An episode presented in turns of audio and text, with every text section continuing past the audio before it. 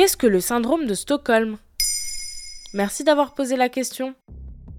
Le 23 août 1973, Jan Erik Olsson et Clark Olofsson, les deux criminels les plus connus de Suède à l'époque, entrent dans une banque en plein centre de Stockholm. Ils prennent cinq personnes en otage. Le kidnapping dure six jours, pendant lesquels l'une des victimes appelle le Premier ministre suédois et lui demande de la laisser s'échapper avec les ravisseurs. Lorsque la police entre dans la banque, les otages sortent en premier pour protéger leur bourreau. Sidérés, les forces de l'ordre les regardent ensuite dire au revoir aux ravisseurs, avec des embrassades et des poignées de main. Plus tard, ils refusent de témoigner contre les braqueurs. Certains leur rendent même visite en prison. Et l'une des otages aurait même entretenu une relation intime avec un des ravisseurs. C'est ainsi que le nom du syndrome de Stockholm est né. On croirait presque cette histoire tirée d'un film. D'ailleurs, le syndrome est souvent utilisé comme un moteur d'intrigue dans les films, les livres ou les séries. Mais c'est un trouble psychologique bien réel. Qui fonctionne comment exactement? L'expression, entrée dans le langage courant, désigne un sentiment d'attachement ou de sympathie ressenti par les otages envers leurs ravisseurs. Ça peut aussi arriver dans des cas de violence sexuelle ou psychologique, d'oppression politique ou religieuse, ou de trafic d'humains.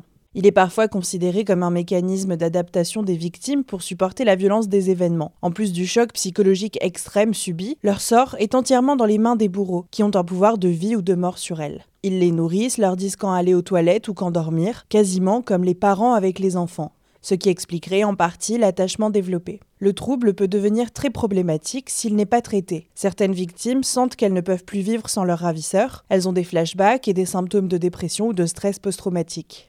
Et c'est courant? Non, il est estimé que seulement 8% des otages développent un tel sentiment d'empathie. Mais plusieurs cas très connus ont fasciné l'opinion publique. En 1933, par exemple, Mary McElroy, la fille d'un riche juge américain, est enlevée pour une rançon. Après sa libération, elle défend les kidnappeurs lors du procès. Elle leur rend visite en prison et finit par se suicider. Sa note disait Mes quatre ravisseurs sont probablement les seules personnes sur Terre qui ne me considèrent pas comme une imbécile. Voilà, vous avez la peine de mort que vous vouliez.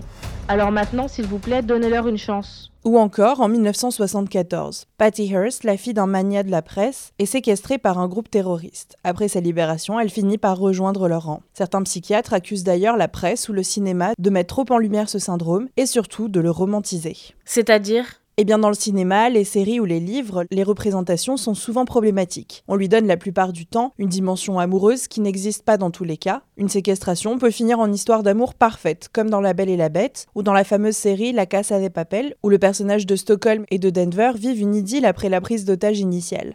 Ces scénarios ont tendance à effacer la violence, la domination et les abus de pouvoir, ainsi que les symptômes graves dont peuvent souffrir les victimes de violences. Voilà ce qu'est le syndrome de Stockholm.